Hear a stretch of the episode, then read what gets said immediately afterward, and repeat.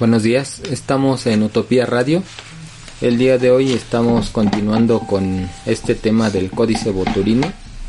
El, bueno, nos acompaña nuevamente el, el escritor Gonzalo Zacaula y Emilio Santana. Buenos días. Buenos ¿Qué días. tal? Buenos días, Enrique. Buenos días, maestro Emilio. Buenos días, Gonzalo.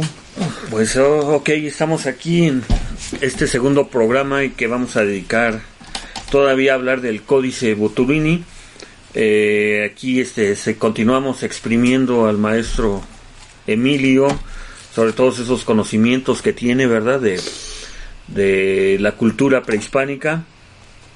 Este, habla náhuatl también, ¿verdad? Ha Algo, estudiado algo, algo. algo, ¿ah? Sí. Así como yo hablo el inglés, o sea, más o menos no le entiendo, sí, le entiendo, pero no, no, no. ¿no? Como dicen. Este, fíjese que me, me contó una anécdota rápida. Eh, me pasó esto una vez en Veracruz. Andaba yo por ahí, por la sierra. Bueno, me tocó trabajar por allá. Y ya había estado en Estados Unidos. Y pues ya sabe, ¿no? O sea, cómo, cómo es la gente en Veracruz, ¿no? Pues están ahí, este, pues los que son de rancho, de pueblo, ¿no? De, la sierra. Y este, y tenían muchos primos, pues, que ya habían ido a Estados Unidos. Entonces los primos llegaban hablando inglés. Ah, y acá, ¿no? Y, y pues los que eran de ahí, para no quedarse abajo, este, hablaban náhuatl. Y bien que lo hablaban, ¿eh? Entonces, pues yo no le entendía a ninguno de los dos. Estábamos ahí. Dos que decían- frentes, ¿no? Ajá, y digo, o sea, hasta para eso sirve, ¿verdad? El náhuatl, pues como para decir, pues yo sé hablar otro idioma, ¿no? O motivar, sea, para sí. motivar a la gente. En Estados Unidos mucha gente habla náhuatl, ¿eh? Habla, este, otomí, hablan otros, otras lenguas y, y los gringos se quedan así como que, pues, ¿qué, qué está, qué está diciendo este cuate, no? No, Pero sea, bueno, qué bueno, este, Los Sí lo sabe usted, ¿no? Los apaches también hablaban la lengua náhuatl. Se emparentan con los mexicanos, se identifican propiamente porque también anduvieron por allá los mexicanos. Se dice Sí. que ya estando para entrar a, al valle de Anáhuac, le dieron un, una vuelta, le dieron una vuelta buscando todavía otros lugares. Ya, ya habían conocido el Anáhuac a través de las de las oleadas que mandaron con Soló. Ellos ya sabían. Entonces cuando llega Soló al centro, pues él toma posesión y, y empieza a repartir sus tierras, ajá, emparenta con emparenta con Azcapotzalco, les regala una hija, a los Acolúas también les regala otra otra hija. Así se así distribuyó su su poder a través de, de su descendencia y pues aquellos ya sintiéndose dueños de tierras que les otorgó el gran Solot, pues los mexicanos aún andaban por allá, por allá por, por Tula y tierras del norte. sí, hicieron su traslado a Titalaquia, a, a Istepec, a, a Zupango, a Saltocan, a Ecatepec. No mencionan que pasaron por aquí, pero pues Sí hay, sí hay, sí hay menciones, ¿no? De, de, de, de Tecámac, ¿no? Ya en, en Sí, ciertos sí, códices también, ¿no? sí, que estando- vamos a ver. si estando en Ecatepec, estando en Zupango, pues ya están pisando aguas de, Ujú. de Tecama, ¿no? Incluso el, el códice Chimalpopoca habla de los linderos que había de, de Cuautitlán y se fueron moviendo conforme iban conquistando pueblos o señoríos, se iban ampliando los, las tierras de Cuautitlán, puesto que también a, a Cuautitlán le tocó, puesto que era, era su origen de, del Chichimeca, Solotl, su origen era chichimeca, los cuautitlancalcas, como les dicen, pues eran también, también chichimecas. Sí. Ahí se, ahí en el códice de los análisis de Cuautitlán nombran, mencionan como, como su guía también hace su ritual de, de tomar la tierra, la diosa de la mariposa de Oxidiana los, los, les dice que pues vayan a flechar al norte, a los cuatro rumbos y llévenle a Solot, llévenle a, a su dios un águila blanca, una, un, un venado blanco y cuatro, cuatro diferentes animales les dice que le lleven de, de cada uno de los rumbos. Los rumbos los mencionan por colores, por eso es que la diosa en esa forma les hace saber que de los cuatro rumbos tomen, tomen la cacería y se le envíen a estos señores, tres señores que representan la estirpe de los, de los chichimecas. Pues sí, si quieres empezar a Este, leer sí. algo sobre eso y Sí, maestro. Eh, bueno, algo que menciona usted ahorita eh, es este toda esta mm, conjugación, todo eh, este conjunto, pues, de, de pueblos que están unidos, ¿no? Estamos unidos, pues, ¿no? Estamos ahorita aquí en Tecamac, nosotros, eh, y de hecho, pues, este, gracias aquí a Enrique, el esfuerzo que hace Enrique Durán, ¿verdad? De, de promover esta, esta página eh, cultural. Y obviamente, pues aquí nos sentimos eh, que estamos en el centro del universo, ¿verdad? De, en Tecámac. Pero estamos relacionados con Holot, como dice el maestro, con Cuautitlán, eh, con pues grupos, bastantes grupos más al sur, ¿no? Tenayuca, dicen que llegaba hasta allá, este, de esta zona de aquí, de Otumba, eh, y, y, pues obviamente la zona centro de del Distrito Federal que pues era el valle en sí, la, eh, el centro del Valle de la Náhuac cuando llegaron los españoles. Eh, nosotros eh, intentamos con estos programas culturales eh, motivar en, en la gente este un poco de duda, un poco de escepticismo y un poco de curiosidad, ¿no? Para que la gente investigue también estos temas que son bastante, bastante interesantes. Cuando uno investiga o encuentra personas como el maestro Emilio que, nos platican tantas cosas, este, y sobre todo yo creo que es esa tradición que tenemos aquí en México, ¿no? Como ves, Enrique, de, de que la gente mayor este, tiene mucho conocimiento y muchas veces este, eh, este conocimiento no lo, no lo expresan, ¿no? No lo expresan, ¿por qué? Porque nosotros no lo queremos oír.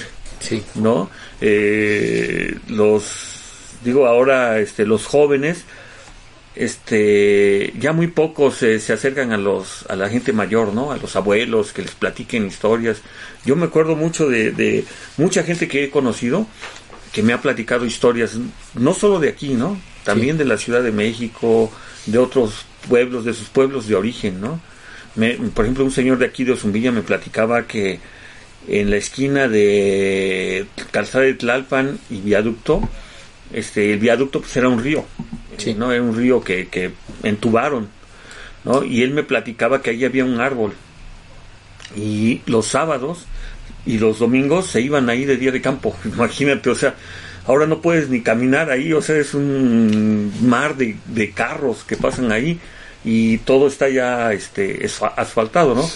Entonces yo me imagino en esa época, ¿no? Un árbol y que los chavitos aventándose a la, a la poza, ¿no? Que hacía el, río ahí.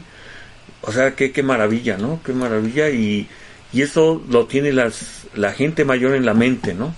Lo tiene en la mente, pero necesita expresarlo. Y ya uno como escritor, bueno, los que quieran también, los jóvenes que quieran aprender a escribir, pues pueden hacerlo, ¿no? Pueden hacer, eh, oír primero esas narraciones y luego luego escribirlas, ¿no? ¿Tú qué opinas, eh, Enrique? ¿Cómo ves? Pues sí, realmente, eh, como comenta, los la gente mayor es la que tiene bastantes conocimientos y, y no sé cómo, o sea, a mí se, se me hace sorprendente a veces cómo pueden retener tanta información en, en la cabeza porque uno pues yo, yo tampoco yo ya no estoy tan joven verdad pero, no, sí, pero... este pero sí me cuesta trabajo eh, mantener mucha información en la cabeza. Entonces, este, sí realmente me sorprende la gente ya grande. Ah, bueno, un ejemplo cercano es mi mamá, que ya este ya está grande y me de más jóvenes nos platicaba historias de su pueblo porque ella vivió en diferentes lugares.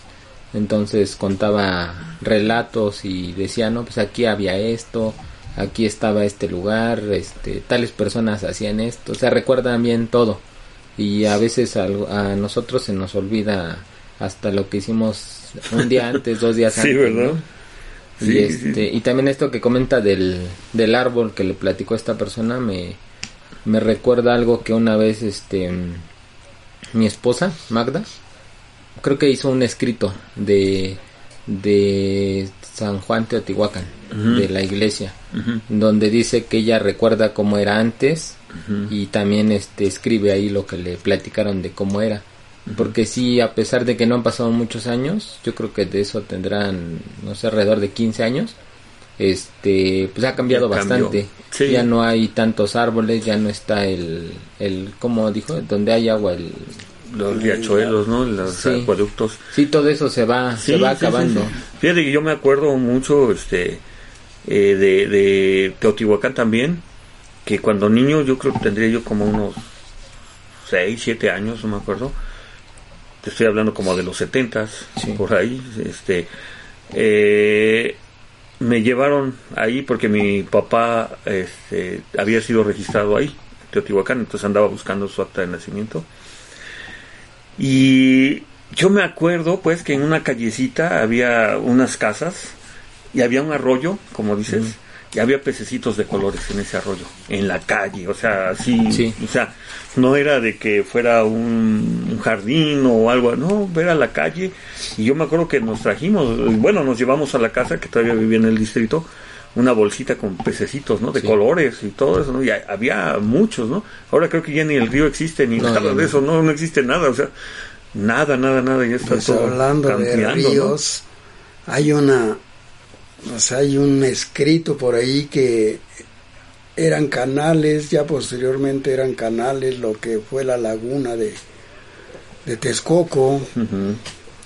traían, traían los productos, los pueblos desde Chalco, pero no llegaban hasta el centro de, de Tenochtitlan, sino que en el, en el trayecto había un puente, el puente de la viga. De la viga, sí. Ahí el puente era, era bajo, no cabían las, las barcas, no cabían. Ahí tenían que transbordar, vamos a llamarle así. Ahí tenían que descargar y del otro lado del puente cargaban nuevamente la mercancía y la llevaban al centro de Tenochtitlan. Entonces, ya muy entrado el tiempo, ya cuando todo aquello se fue acabando, el agua se fue, se fue consumiendo, aún quedaban esos, esos pequeños ríos, como dices tú, allí se daban cita los domingos la gente que, que sabía que aquello pues todavía quedaba y llegaban, llegaban a hacer su día de campo y pues se la pasaban bastante bien. Hay fotos que, que nos recuerdan esos lugares Y pues todo eso quedó ya en la, en la memoria, en algunos escritos dispersos, pero forma parte de nuestra propia historia. Fíjese, maestro, este, y Enrique y, amigos, hay unas páginas en, en internet, de veras se me olvidó este, pasarte el vínculo desde hace rato. Eh, hay unas páginas que es este, hay una que se llama Mi México Antiguo, donde ponen fotos y videos eh, de cómo era México. Eh, hay otra que se llama Muy Noble y Leal Ciudad de México, es otra página. Este, hay varias, hay varias, pero esas son dos de las principales. De hecho, tengo un amigo que está en Xochimilco, que él es de Xochimilco, lo conocí aquí en un encuentro de poetas que hubo en Zumpango, y él, este, eh, se llama Efren Romero, él es este nativo de ahí de, de Xochimilco y su papá pues fue yo creo que uno de los primeros fotógrafos que hubo en México. Entonces tiene unas fotos increíbles. Eh, eh, para Xochimilco iba lo que ahora es el tren ligero, era el primer trenecito que hubo y era de mulitas, decían al principio, que se iba por todo Calzada de Tlalpan. Tiene fotografías de esos. Ahí busquen esa página de Mi México Antiguo, amigos ahí está, hay unas fotos de, como dice el maestro Emilio, de, de, Calzada de la Viga, que ahora también es igual un mar de carros, pero en esa época era un río y a un lado había este árboles, pero una muralla de árboles, increíble, o sea, se veía muy padre.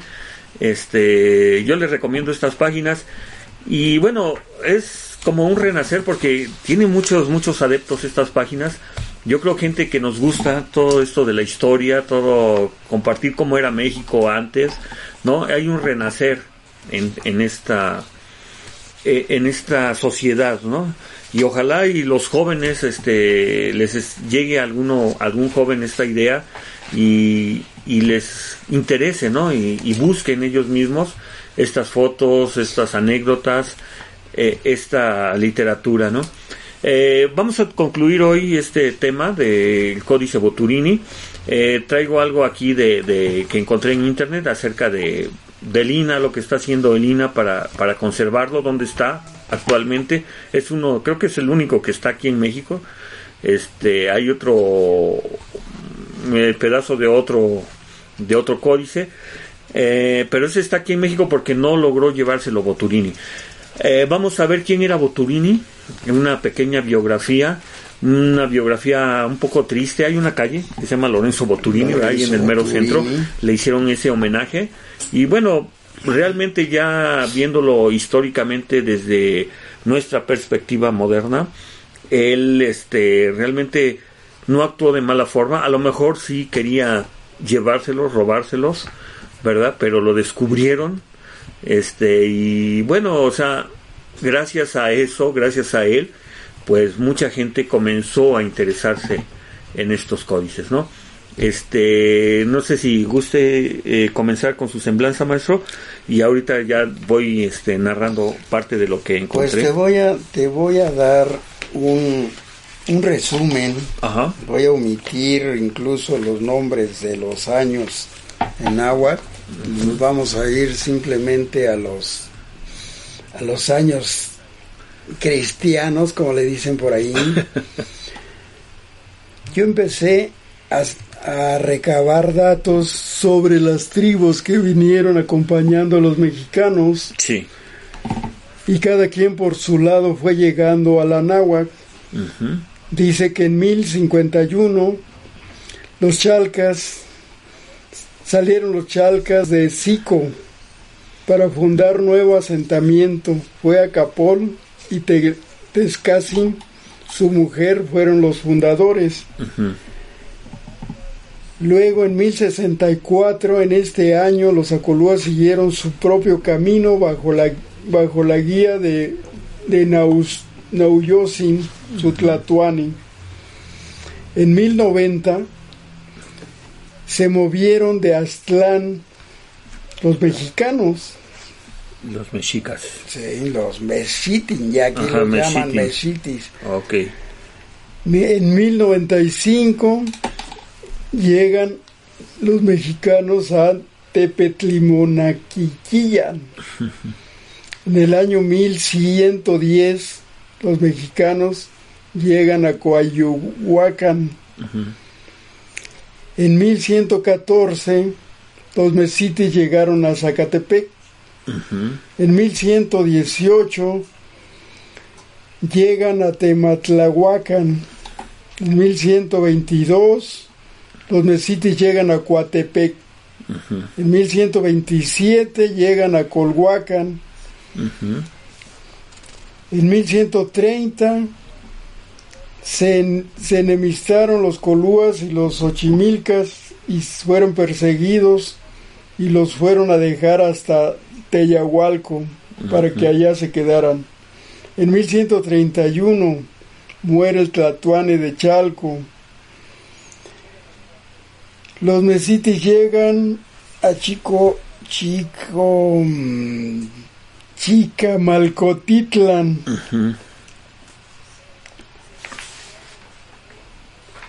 En 1135 llegan los chalcos a Mihuaques. Llegan los chalcas, Mihuaques, los Huiznahuacs, Chichimecas. En 1136 llegan los chalcas a Tláhuac. En 1114, 1141 llegan los chimilcas que se dieron su primacía a los acolúas. En 1142 los acolúas persiguieron a los chimilcas, empujándolos hasta donde hoy están. En 1150 muere el Tlatuane Huesin de Colhuacán. En este mismo año llegan los Mesitin a Titlalaquia, a Tlitlalayan. En 1155, en este año llegan los mexicanos a Cuautitlán. En este año muere en Chalco Acat Sutlatuani. En 1165, los mexicanos llegan a Ecatepec. En 1166 llegan los mexicanos a Cuatlán. En 1168 los chalcas, tlacoscalcas y, yaot merecieron tierras. En este mismo año se fundaron los señoríos de Tepeyac y Chololán. En 1772 los mexitis estaban en Tolpetlac. En 1176, en este año, los mesites llegan a Tepayocan, junto al Chichihuitepec. 1186 llegan los mesites a Tepeyaca. En, 1800, en 1189, en ese año llegan los mesites a Pantitlán y allí pasaron a Popotla y a, a Colhuacac. 1194 llegan los mesitis a Chapultepec. En estos tiempos gobernaba en Colhuacan Coahuitonal. Pues aquí podemos hacer un, una semblanza de esa llegada de los mexicanos en que por fin habían ya encontrado un lugar donde vivir, pero su trayectoria su caminar, su andar por toda, por toda la orilla del lago les ocasionó algunos problemas. Los pueblos ya establecidos no los querían, pero en ningún lado. Todos los que los veían, los, así que los, los querían desterrar de aquel lado, de ese lugar el códice Chimalpopoca nos narra por aquí que hicieron alianza los diferentes pueblos de Azcapotzalco, hostigados por Azcapotzalco, los llamó y les dijo que, que había que deshacerse de los Besiti, porque eran un, una calamidad, que el quien quisiera tomar parte le avisara al señor Tesosomo. Los de Acolúa, los Colúas, dijeron que sí. Los de Saltocan también dijeron que luchaban. Todos cinco o seis pueblos se adhirieron a ese plan, excepto, excepto Cuautitlán, que eran ya conocidos de los mexicanos desde 1064, en que se desbarata la Gran Tulán. Ellos siguieron cultivando esa amistad cuando estuvieron en Atitalaquia, cuando estuvieron en, en Xaltocan, un año incluso en Cuautitlán, cuando pasaron a, a Ecatepec, pues ellos dijeron que no, que no iban a, participar en esa lucha, pues el instigador los, los conduce a pelear con otros pueblos, a los mesiti que estaban allí en Chapultepec, pero con el fin de ponerles una, una trampa cuando dejan el pueblo. Los coligados llegan, les capturan a sus mujeres, sus hijos, a, sus, a los viejos y los hacen prisioneros. De ahí los mandan presos a, Contitlán. Allí duran, allí duran cuatro años cautivos hasta que nuevamente los colúas tienen problemas con los ochimilcas y los mandan llamar, pero los quieren nuevamente exterminar y los mandan a pelear contra los ochimilcas, pero sin armas. O sea que para que de una vez se desaparezca el pueblo. Oiga, maestro, esto es algo recurrente, ¿no? Yo creo que no hay, no sé, o sea, en la historia de México se va viendo esto, ¿no? Inclusive en la conquista, ¿no? También que muchos pueblos indígenas tomaron, eh, tomaron parte. parte con los españoles, ¿no? Y, y actualmente yo creo que en la sociedad todavía seguimos así un poco desunidos, ¿no? En ese, en ese pues aspecto. Pues cuando cuando ya vencen a los ochimilcas, les pide, les pide el tlatoane de, de Acolhuacan que les muestre los, los cautivos. Pero los mexicanos, queriendo abreviar, como ellos dicen, la, la victoria, les llevan únicamente orejas. ¿Orejas? Orejas. Las llevan en, un, en unos en unos costalillos que se amarraron al cuerpo. O sea, en lugar de matar a los enemigos, nada más les cortaron las le orejas. cortaron las orejas. Pues dijeron, ¿para qué los matamos? No? Entonces les dijo el Tlatuane, ¿dónde están tus presos? Ellos sí tenían, pero los conservaron. Le dice, no trajimos cautivos, pero aquí está la prueba de que los hemos exterminado. Pues sí, vaya con eso. Entonces el, el Señor ya no tuvo más que otorgarles la libertad y decirles que si podía darles alguna cosa para que pues estuvieran contentos y festejaran a sus dioses. Pues sí, les digo, pues si puede darnos algo, algo, para ofrecer a nuestros dioses, pues bienvenido, ¿no? Ajá. Se fueron los mexicanos a hacer su ritual de triunfo, llegan los de, de Acolhuacan, les llevan una canoa llena de mugre, llena de cuitlac, como dicen, excremento, entre otras avecillas muertas y se las dejan ahí en un envoltorio. Pues la curiosidad los hace ver qué es aquello, los llevan a su altar, descubren lo que llevan y lo que encuentran es una ofensa a su altar y a sus costumbres y se quedaron callados, no dijeron nada. Cuando determinaron hacer su función, su celebración, mandan invitar al Tlatuane y les pide una mujer para hacerla su diosa. El Tlatoani se emociona y les manda a su hija.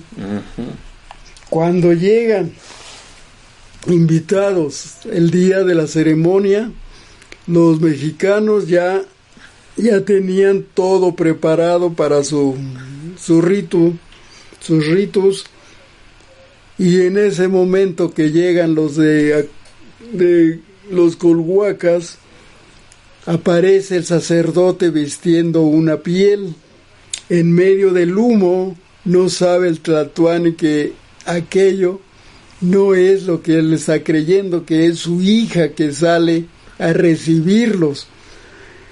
Y cuando se da cuenta, cuando se da cuenta que es, pues es una piel que viste un sacerdote, pues llama a su guardia y les dice, Colúas, ya vieron lo que hicieron con mi hija.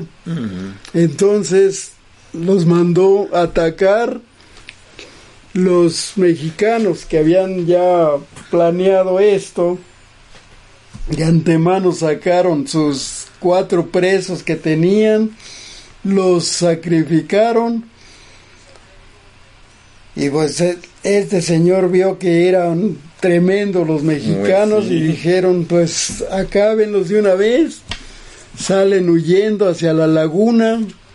Es cuando en ese momento que entran se encuentran con ese prodigio que les había anunciado su dios Huitzilopochtli y empiezan a ver que el águila está parada en un nopal con una serpiente entre las garras y pues les habla según la tradición. Su Dios les habla y les dice aquí es donde quiero que se construya un templo y que me adoren. Yo seré para siempre su Dios. Entonces a partir de ese momento se empiezan a construir chozas se empiezan a construir palacios y es cuando se funda la Gran Tenochtitlan en 1325, que es lo que dicen los, los datos de la historia de nuestro pueblo, y a partir de, es, de ello empieza a crecer la Gran Tenochtitlan, y las conquistas se dan por a manos llenas porque ya tenían el poder. Aquí hay este pues varios puntos que, que nos dejan así, este, ahora sí que impresionados, ¿no, maestro? De, primero la, la semblanza que hizo de los años y los lugares, ¿no? Sí. Este, yo estaba oyendo ahorita, este, no sé si les pasó amigos, que, que menciona muchos lugares, no tiene por ahí su hojita que me la preste, Sí. muchos lugares como este Tulpetlac, menciona este, bueno, desde Xochimilco, ¿verdad? Que bueno, Xochimilco sí está ahí todavía, es un lugar ya, un patrimonio de, de la humanidad por la UNESCO, ¿verdad? Pero muchos, muchos, Pantitlán, por ejemplo, Popotla, este, Tecnopayan, bueno, aquí no sé dónde sea exactamente, Choloyán, me imagino que es Cholula, Tepeyacac, que es Tepeyac, Tepeyac. que ya está eh, inmerso en la mancha urbana, ¿no? Que ya, eh, como dice este escritor, este Taibo, ¿no? Paco Ignacio Taibo II, este, bueno, él lo dice con groserías, ¿verdad? Dice, cuando le preguntan, este, ¿quién fue Tesosomoc a un chavito de primaria? Dice, pues es una estación del metro, ¿no? este, ¿qué es Popotla? Pues es otra estación del metro, o sea, no saben pues ya ni, ni qué significa siquiera, ¿no?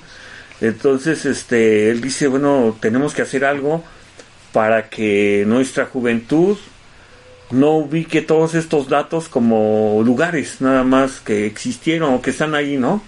Sino que, que realmente se investigue la historia que hubo en ese, en ese pueblo, en ese lugar, en ese, en ese, pues en ese pequeño pedazo de, tierra, ¿no? O esa calle. Eh, lo segundo que me causa bastante, este, eh, ¿cómo decirlo? No, este, admiración, pero sí, este, eh,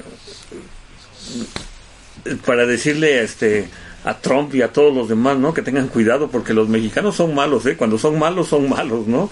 Este, que no los ande ya separando allá con sus familias, ¿no? Si nos ponemos así en un plano internacional, ¿no?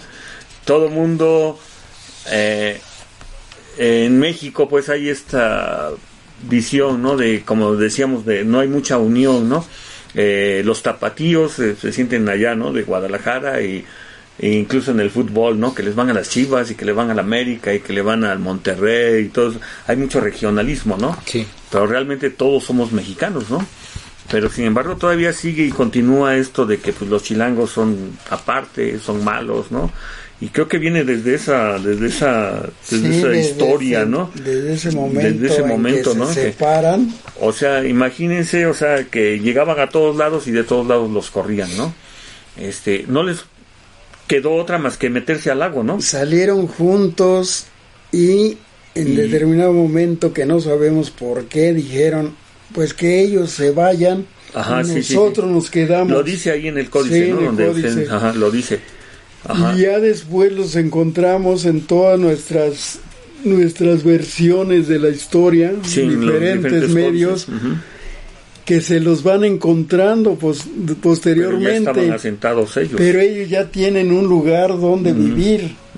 Y a los últimos que dicen que fueron los los aztecas o los mesiti ya no los quieren allí ya no los quieren. Sí, entonces ya se sienten fuertes se unen en se unen en sus planes para exterminar este pueblo sí.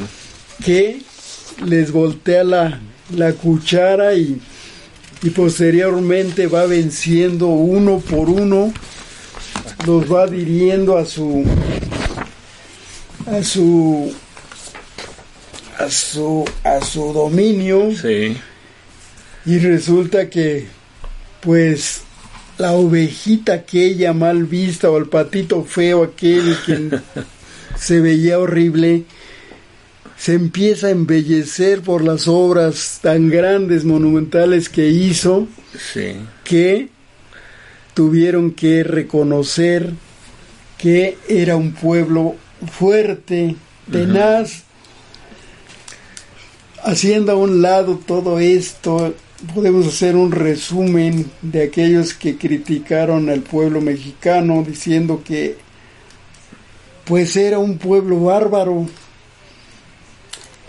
Sí, posiblemente fue bárbaro porque los españoles nombraban bárbaros a todos aquellos que quedaron en la periferia del Anáhuac, que eran los que nunca se quisieron someter. Esos eran los bárbaros. Cuando México llegó, cuando los mexicanos llegaron a esa etapa, fueron tocando pueblo tras pueblo y se fueron culturizando. Un pueblo no se forja en, en poco tiempo, pero el mexicano tuvo esa, esa capacidad de adquirir esa cultura, esa forma de contar el tiempo tan perfecta que ahí sí se admiraron los, los europeos en que tenían cuentas fabulosas como los mayas. Los mayas, como los mexicanos, que dominaron esa, esa cuenta de los, de los días, y los meses y los años, crearon un, un monumento de esa creación, de esa concreción del tiempo en el, en el calendario azteca que llaman ellos.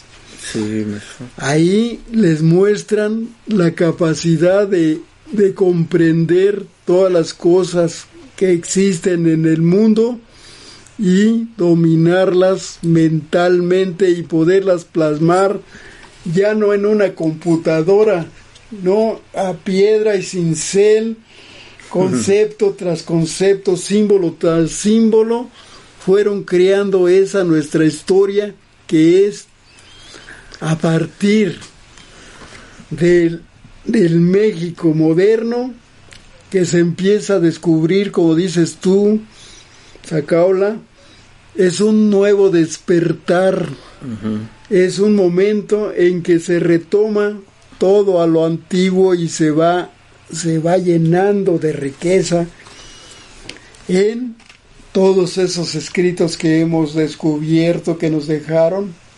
A través de eso nos enriquecemos en conceptos de la historia. Sí, y, y, esto nos va a dar pie, no sé cómo veas Enrique, a otros temas, otros temas vastos como ahorita ya menciona el maestro Emilio, como después de tantas guerras, de tanto andar de aquí para allá, de chocando con todos los otros pueblos que ya estaban en los alrededores del lago, sí. este, los avientan al lago, ¿no? O sea, les dicen, bueno, pues si quieren allá, que se queden, ¿no? Se van a morir ahí adentro. Y eso da pie a que podamos ver otros programas, tener otros programas de cómo hicieron surgir todos esos monumentos, toda esa grandeza, toda esa gloria que cuando llegan los españoles se admiran, ¿no?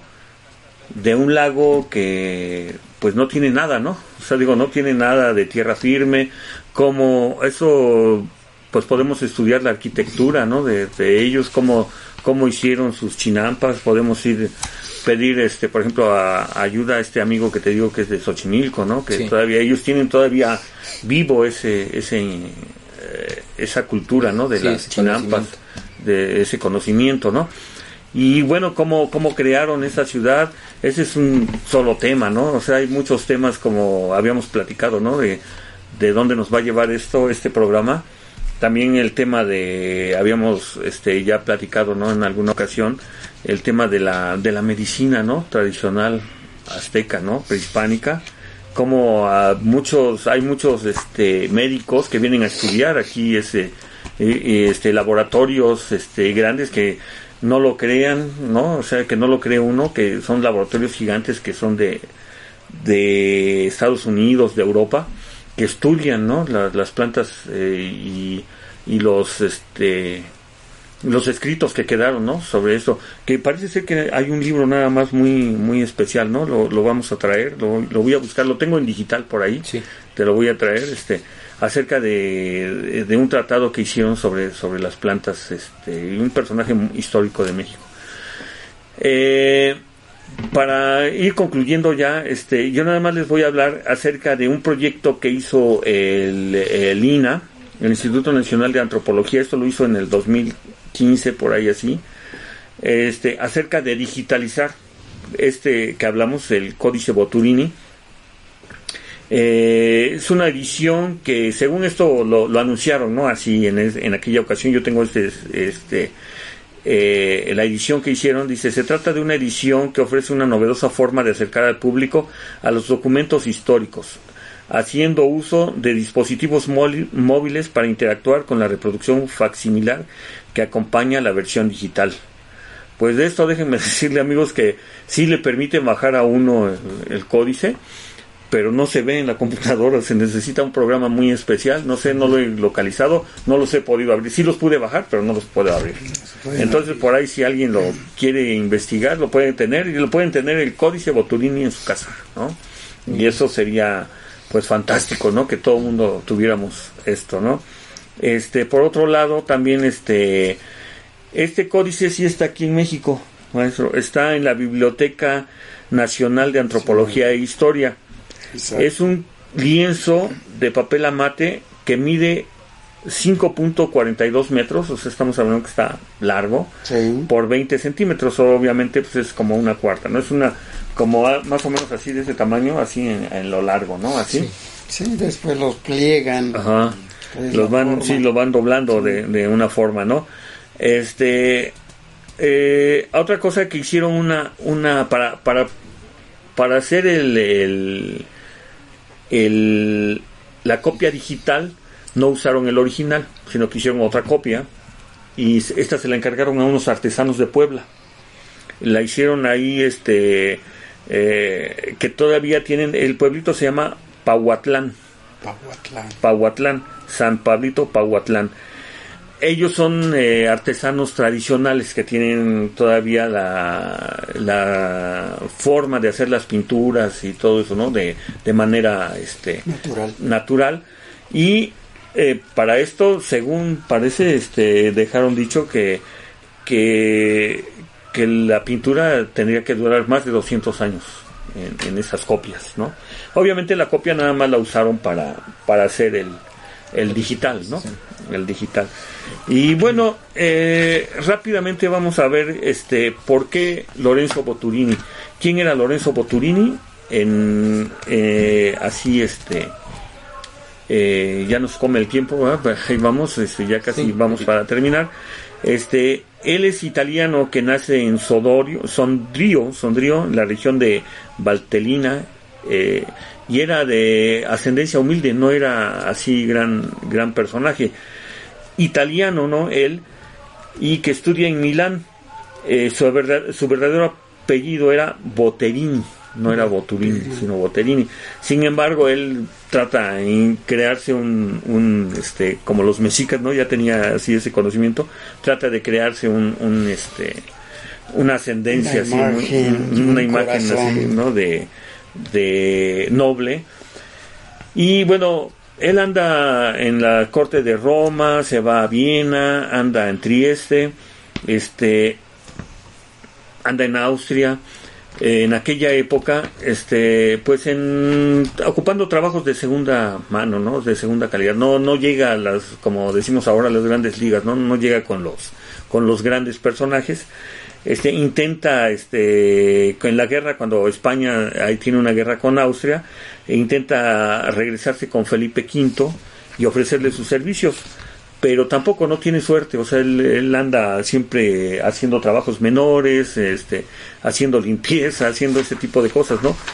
Eh, lo que conoce en, Madrid, él conoce a la descendiente de este Moctezuma, a una de, la, de las tataranietas o bisnietas, no sé, este, eh, de Moctezuma Xocoyotzin. Y era la condesa en ese momento, porque le, le dieron un título, sí, se, se llevaron a varios de sus... Estos, era ella la condesa de Santibáñez, este, y que era este uno de los la mayor de tres hijos de la condesa de Moctezuma, ¿no?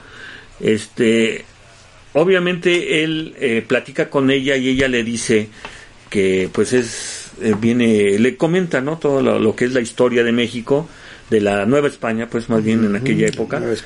Y él se queda fascinado, prendido de eso, ¿no? Y ella le, hace una, este, un pedimento. Le dice que tiene que ir a, a ver al virrey que está en turno para que le abonen su dinero que le daban a ella, a sus hijos, a su familia. Entonces, él, pues, ya tiene un, un motivo, ¿no? Para, para ir y dice, bueno, si no he logrado nada, pues me voy para allá. Pero él era un devoto católico. Él este tenía como que a una virgen ahí siempre este de, de allí de, de, Milán y de, de, varios lados donde, del pueblo donde estuviera, siempre le pedía todos sus favores. Entonces le platican de la Virgen de Guadalupe. Y él, pues obviamente quiere venir y ver si existe, si está, ¿no? Entonces viene, eh, se embarca pues así pues con dinero que le prestan, todo eso. El, el barco este zozobra pues se, va a pique, este logra salvarse y él se lo atribuye a la Virgen de Guadalupe que viene, que, que, lo salva porque pues, va a hacer cosas grandes en México. O sea, está triste su historia, está fascinante. Después, este, llega él, este, a México eh, y comienza a investigar, pero pues obviamente se encuentra con lo mismo que hay en España, ¿no? Este, eh, el virrey tampoco pues le da mucha mucha cabida. Aparte de todo, algo que hizo mal es que él entra como español, no entra como italiano. Entonces no pide eh, lo que en aquel tiempo yo creo que era la visa, ¿no? Para entrar aquí a, la Nueva España. y no de eh, mojado. ajá, no pide papeles legales. Y ya bueno, pues en ese momento pues hablaba bien español, nadie le dice nada, entra, ¿no? Porque entraba muchísima gente de, de, toda Europa. Y empieza a investigar y le gusta, le, le encanta la historia de México. Y él, él, este, empieza a investigar, es por eso que se hace del códice del códice Boturini. Bueno, eh, este códice de la, tira de la peregrinación, exactamente, porque este eh, eh, se encontraba en el Museo Indiano, que le llamaban ellos. Posteriormente, él empieza a investigar sobre la Virgen de Guadalupe y este, se da cuenta de que la mayoría de la gente que habla de la Virgen de Guadalupe son indígenas. Realmente pues los españoles pues no les interesaba no no era cierto que, que ellos este lo utilizaron para la evangelización no sino más bien dejaron los españoles eh, los arzobispos los obispos dejaron que los indios los indígenas siguieran creyendo en esos términos aunque los indígenas si usted lo, lo va a saber lo sabe más pues adoraban a otra diosa ahí no entonces ellos hacían como que como que adoraban a la Virgen de Guadalupe, pero adoraban a Tonantzin, ¿no? Sin embargo, los españoles pues no veían eso, ellos veían, bueno, están adorando a la Virgen de Guadalupe y qué bueno, ¿no? Entonces él se da cuenta de esto y ve que, que él, él lo que quiere hacer es coronar a la Virgen de Guadalupe como se hacía en España, que entre, todo, entre toda la gente le hacían una coronita de oro y este se hacía una, una peregrinación y se hacían festividades y todo. Entonces él pide permiso a Roma. Como tenía ya este algunos algunos contactos y en Roma pues le dicen este pues sabes qué sí como como en todo como en todo este municipio y gobierno no sí, sí pero sabes que no tenemos dinero. No tenemos. Entonces lo que hacen es que le dicen bueno si tú consigues este fondos nosotros te damos el permiso, te, lo autorizamos. Y él pues este pues dice, "Sí, este perfecto", empieza a hacer este pues ya tenía algo de dinero, ¿no? No mucho, pero sí y empieza a este a pedir dinero, ¿no? A los obispos, a la gente de, de, los municipios, pues, de, del virreinato, ¿no? Y el problema fue que llega un nuevo virrey, ¿no? Este, de el virrey Pedro de Cebrián y Agustín, conde de Fuenclara. Entonces él va llegando a la Ciudad de México, el nuevo virrey, y este Boturini inmediatamente se pone a su servicio, le dice que está haciendo esa colecta, todo eso, y ahí es donde la riega Boturini, porque el virrey pues tampoco era, no le cayó muy bien y aparte de todo, o sea, él decía, pues era de estos gentes, ¿no? Que pues son mis dominios, son mis tierras y nadie puede hacer si no es lo que yo lo que yo diga, ¿no? Entonces él empieza a investigar a Boturini y se da cuenta que está de ilegal. Y se da cuenta de todos los tesoros que tenía. Y se los quita.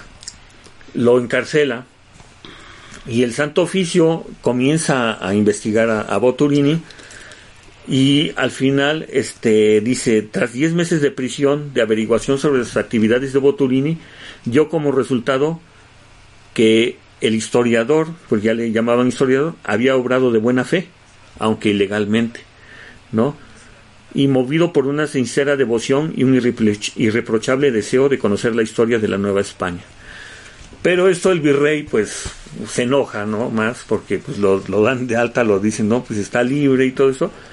Entonces lo que hace pues es expulsarlo, ¿no? Como pues ilegal. Desterrarlo. Lo destierra, pero le quita todo, todo, todo lo que tenía. Es por eso que el códice Boturini se queda aquí en México.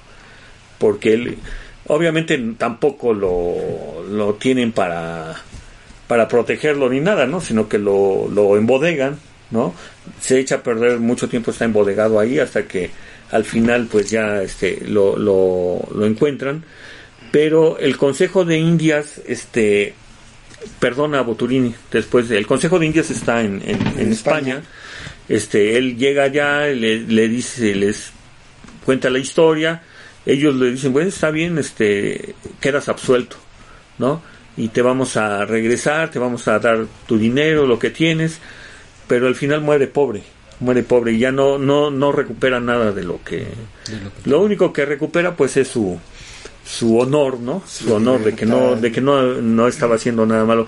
Pero es una historia este que me parece interesante, maestro, de este de este personaje es digamos algo así que hasta para una película para una novela podría podría funcionar ¿eh? porque está este muy muy tiene muchos altibajos este cosas así no este eh, que pueden hacer suspenso no en, una en una novela no este muere en la pobreza en Madrid en 1755 él quería hacer un libro una una una enciclopedia de lo que él había visto, ¿no? De, en, que le llamaba la historia del México precolombino. Este, lo quería hacer, pero pues ya no, ya no le dio tiempo. Eh, su idea era una, eh, así se llamaba el título de su, y, su libro que iba a ser, Idea de una nueva historia general de la América septentrional. Lo publica un poco allí en Madrid, pero pues no le da muchas regalías, mucha, mucha gente pues no, no le interesa, ¿no? Este, de todo esto, este, estaba eh, también el códice Ixtlizochitl, Ajá, que era atribuido a Fernando de Alba Ixtlizotl, ¿no? Y este, eh, la, eh, la colección que fue confiscada, este, fue depositada en la oficina de la Secretaría del Virreinato, fueron abandonados los documentos por muchos años, fueron hurtados gran parte de, los documentos que ahí había y el siguiente virrey lo cedió al anticuario Echeverría y Beitia. ¿no? Eh, que era amigo de Boturini que le había este, de hecho él solicitó que, que este que, que, fuera este que fuera rescatado no este este y bueno, ya después estos pasaron a manos de eh, Antonio León de Gama, quien a su muerte también los transmite a sus herederos. Y 16 ya nada más de estos documentos llegan a manos de Alejandro Humboldt. Alexander Humboldt que llega ya en 1810, por ahí así, entre, entre 1802 y 1803, que visita la Nueva España, ¿no? Y él, este, pues se lleva algunas cosas también, ¿no? Que eh, las deja en, este, están en Berlín ahorita en Alemania. Entonces, bueno, lo único que se rescató pues fue esto del el códice Boturini que lleva su nombre, ¿no? Y bueno, ojalá y este, pues, como les decimos, ¿no? Eh, a la gente se motive, le interese en estos datos, ¿verdad? Y este, como te digo, esta, esta historia de, del señor este Boturini, pues también está, está de, de para una novela, ¿no? Sí, sí está muy interesante. Y este y pues aquí estamos este entonces este algo más que agregar, maestro, de acerca de la pues agradecer a los a los videntes que nos están siguiendo en este nuevo programa de Amorstin Códices. Pues esperamos que les haya agradado esta parte de la historia, esta tira de la peregrinación de Boturini. Fue una, una síntesis posiblemente porque si nos vamos a cada una de las imágenes, nada más vamos a dar fechas, fechas tipo, tipo calendario, ¿no? Pero todo eso tiene todavía sus, sus fondos el fondo histórico de en cada, cada uno de esas, de esas etapas en las que fueron llegando a pueblo tras pueblo y pues se las dejamos con una inquietud para recuperar nuestra historia antigua, la antigua historia del mexicano. Podemos decir gracias ya, Enrique. Sí, sí. Pues este, pues aquí los esperamos amigos para otros otras emisiones. Tenemos algunos temas interesantes, ¿verdad? Este Enrique nos quiere hablar acerca de de Cholos ¿verdad? Que ha tenido problemas para llevarlo a vacunar, ¿no? No lo quieren este los veterinarios porque es una raza muy especial no, o sea, el cuidado del Xoloscuintli, ¿no? Yo conozco varias gentes que tienen Xoloscuintli, a lo mejor les, les puede gustar, ¿no? También tus comentarios. este, estábamos hablando acerca de, de ver este la historia de los pueblos de Tecamac también, maestro. También lo podemos ¿no? De hecho, este, ya este eh, con la maestra esta que presentó en, en Holox, ¿no? El, su libro acerca de la raíz de, de Xolotl, ¿no? que, que este qué significa. Vamos a, a tratar de invitarla, ¿verdad? Contactarla Sí, para se que llama venga. María de la Asunción García. Vamos a ver si la... sí. sí, Pues mandemos un saludo a los que nos conocen y nos están siguiendo, a la maestra María de la Luz Carrillo, a Mario Sánchez, Mario Sánchez, creo que iba a Oaxaca. que este se va de, Se va de gira. de gira, que estén bien por allá, y a todos aquellos que nos están haciendo favor de vernos. Gracias, muchas gracias. Pues sí, aquí nos los esperamos amigos y ojalá y puedan este compartir este video que llegue a más gente y así este pues continuemos con esta esta labor no cultural desde aquí desde Tecámac desde el mero pueblo de Tecámac aquí estamos en la casa del maestro Emilio de aquí de Radio. Enrique que es el gerente general aquí el vicepresidente de Utopía Radio ahí, que nos da permiso de estar aquí este, en estos micrófonos. Muchas gracias amigos, nos vemos la próxima semana. Gracias Hasta el Enrique. próximo programa. Gracias. Muchas gracias. Gracias, Enrique. Hasta Pues, luego. Agradecemos a los que vean este video y les pedimos que comenten, que realicen sus preguntas y que nos recomienden qué tema es el que desean que se trate en la próxima emisión y vamos a dar respuesta de forma inmediata y a tratar de, de cubrir los temas que nos sugieran. Ajá, sí, los temas que también la gente le interesen, ¿no? Sí. Y este bueno, también pueden visitar nuestra página es www.utopiaweb.com.mx o buscarnos aquí en Facebook como Utopía Radio y en YouTube hay videos de nosotros como Utopía Radio TV. Gracias por escucharnos y por vernos. Hasta el próximo jueves. Hasta luego.